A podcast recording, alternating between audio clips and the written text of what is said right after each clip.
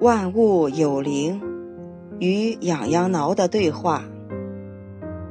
真寒。一天，我突然觉得后背很痒，我拿出痒痒挠去挠后背，觉得舒服多了。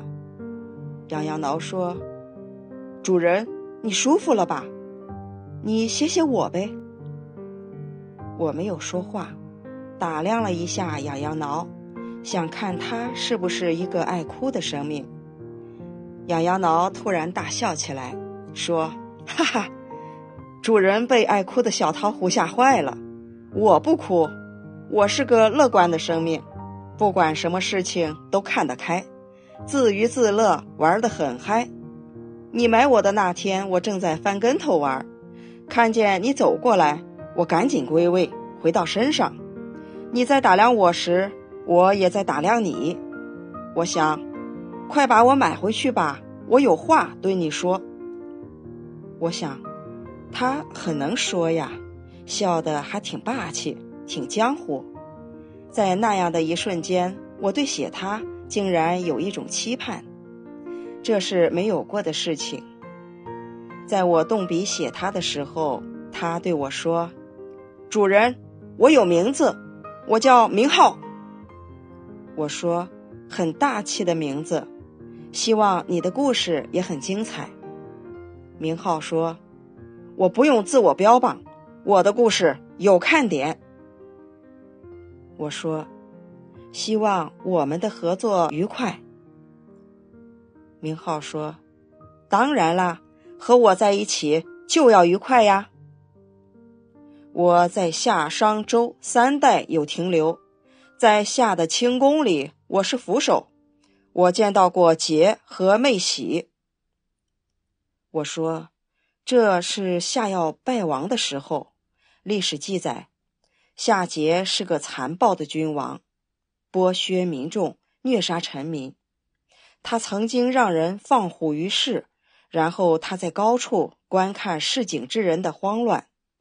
他宠爱妹喜，妹喜喜欢听帛撕裂的声音，桀就命令有力气的宫女撕帛，让妹喜听。在败家方面。他们倒是很匹配。明浩说，在商朝的时候，我曾经当过装饭的器具，我见过太甲，伊尹放逐了太甲，太甲在童宫里。我说，伊尹放太甲，这是一个很著名的事情。太甲作为君王，暴虐怠政。伊尹是商汤时期的老臣，不愿看见天下葬送在太甲手中，他放逐了太甲，直到太甲改正了错误，才把他接回来。伊尹当真是个忠臣。明浩说，在周的时候，我在齐国，是一把椅子，我见过姜子牙，姜子牙有时坐在椅子上打坐。我说，武王伐纣之后，封姜子牙在东海之滨，让他守护周的东海之滨。姜子牙劳心劳力，造福一方众生。明浩说，在战国时期，我成为一把剑，当时我很有豪情，后来发现太危险了，主人是剑客，砍砍杀杀的，我发现。这事太不好，终于有一天我被砍死了，主人也死了。我说，战国战事颇多，天下一统的趋势要出现了。明浩说，在秦朝时，我就是一个腌菜的坛子，没什么好说的。到汉朝的时候就很有意思了。我曾经当过一户人家的丫鬟，照顾一个小女孩，她叫缇萦。我说，缇萦在历史上很出名呀，在《史记》中对缇萦舅父有记载。缇萦的父亲淳于意被人诬陷，官府听信诬告，判淳于意肉刑，要押至长安受刑。淳于意只有五个女儿，临行之时，他感伤无男儿随行，最小的女儿缇萦决定跟随父亲到京城长安，设法搭救父亲。来到长安后，父亲被打入天牢，年幼的缇萦情急之下毅然上书朝廷，申诉父亲无罪。他在信中详细讲了父亲入狱的来龙去脉，并愿意为奴以换取父亲自由。他写道：“死者不可复生，行者不可复属。虽父欲改过自新，其道无有也。切愿莫入为官闭，赎父行罪，使得自新。”译作：一个人如果被判处死刑，就不能复生；如果被判处肉刑，就无法再恢复原状。他们即使想改过自新，也没有任何机会了。为了救父，我愿做一名官吏，以赎父亲的刑罪。提影的信很快被送到文帝手中，文帝看罢。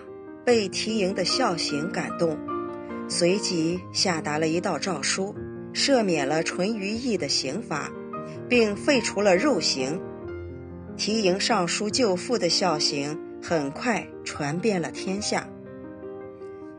明浩说，在汉武帝时期，我转生成为铜钱，在一个大缸里，在朱买臣府中，我和那些铜钱在一起，诉说自己的经历。很有趣，有一位孔方兄说自己前世是一个马曹，在平阳公主府中，他认识卫青。我说，他怎样评价卫青？明浩说，他说卫青长得挺帅，骑术高超，胆大心细，为人谨慎，话不多。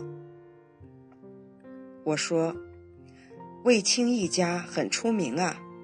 卫青击败匈奴，军功卓越。他后来娶了公主，姐姐卫子夫是皇后，外甥霍去病也是大将军。上天让卫青劳其筋骨，苦其心志，而后显达，是对他的磨练啊。其实卫青是天界的武灵转世，与武帝有约而来，是守卫疆土的四梁八柱之一呀。明浩说：“我在府库中还看见过朱买臣。”我说：“朱买臣啊，早年是个落魄书生，四十多岁时还靠打柴为生，生活困顿不堪，却手不释卷，口中念念有词。妻子崔氏和他离婚，另嫁他人。后来朱买臣的同乡严柱向汉武帝推荐了朱买臣。”朱买臣奉诏来到了京城，向汉武帝说春秋，谈楚辞，言辞如行云流水，论理头头是道。他还向汉武帝献策，平息东越国的反叛。这场叛乱平息后，汉武帝十分高兴，说：“你既有才又有功，我让你回家乡当会稽郡的太守吧。”朱买臣向汉武帝磕头谢恩，很快回到了会稽郡，可谓衣锦还乡。明浩说：“朱买臣当太守，我在太守府的仓库里，大缸里面放满了铜钱，缸脚边就是装银子的箱子。我听见有人在登记府库的财富，我听到了，还有黄金哎。”我听管理府库的小吏说话，说太守在欢迎他的人群中看见了前妻崔氏，他命人把崔氏夫妻二人接到府里。过了月余，我听小吏说，崔氏自尽了。府里有人笑话崔氏。当时我们这些铜钱还热议，是朱太守多事，还是崔氏实在无福？我说：“你们的热议可有定论？”明浩说：“当然是各执一词，没有定论。”后来我又转生去了，转生为一个大缸，这一次活的时间好长啊！我忍不住笑了。茶壶也转身过大缸。明浩说：“我曾经在北朝转生过修炼人的草鞋，那是一个著名的僧人，叫谭耀。”我说：“谭耀，很有名的和尚。北魏太武帝拓跋焘灭佛，谭耀在太子的保护下躲过了一劫。”后来的皇帝文成帝欲重振佛法，文成帝东巡，路遇昙耀，文成帝的御马张嘴衔住昙耀的衣服，使昙耀不能前行。文成帝感到惊讶，便与昙耀攀谈，感其佛理高深，拜为尊师，并封昙耀为沙门统，管理全国僧尼事务。经历了灭佛大劫的谭耀，深知弘扬佛法、警示后世的重要，便进谏皇帝，凿石窟、雕佛像，教化民心，得到文成帝的支持。谭耀选在大同西郊五洲山南麓幽静的断崖处开凿，这便是中国第一处由皇室主持开凿的大型石窟。云冈石窟非常著名。明浩说，谭耀四处选择开凿石窟的地址。他看见断崖的时候，断崖被云雾缭绕着。谭耀当时很激动啊。谭耀那时穿的草鞋就是我，我很幸运啊。我说，你的确很幸运。后来又转生到哪了？明浩说：“在隋朝的时候，隋炀帝坐龙舟巡幸天下，我是用来划龙舟的一个桨。我听说了，皇帝在拉龙舟的女子中发现了一个美女，整个龙舟都知道了这个事情。我说，这个女子叫吴绛仙，炀帝这个昏君啊。”吃喝玩乐从来都很在行。明浩说：“我很不幸掉进了水里，直到烂掉再转生，就是唐朝中期了。转生到一个吏部官员家中，是一个衣柜。转来转去的，转的都很一般。到了明朝时，我转生到了燕王府，是一只大鹅，鹅很多。”成天曲项向天歌。我说，朱允文、萧帆死活不让燕王安然度日了。燕王朱棣不得已，秦王打出清君侧的旗号。大鹅可以护宅，还可以掩盖一下声音，比如打造武器的声音。大鹅有贡献啊。明浩说。后来我被人吃了，接着就转生为一个缸，鱼缸，在花园，还在北京城。等鱼缸打破，我就在清朝了。我说，清朝的二百六十年里，你只要不转生为缸，还可以转生多次。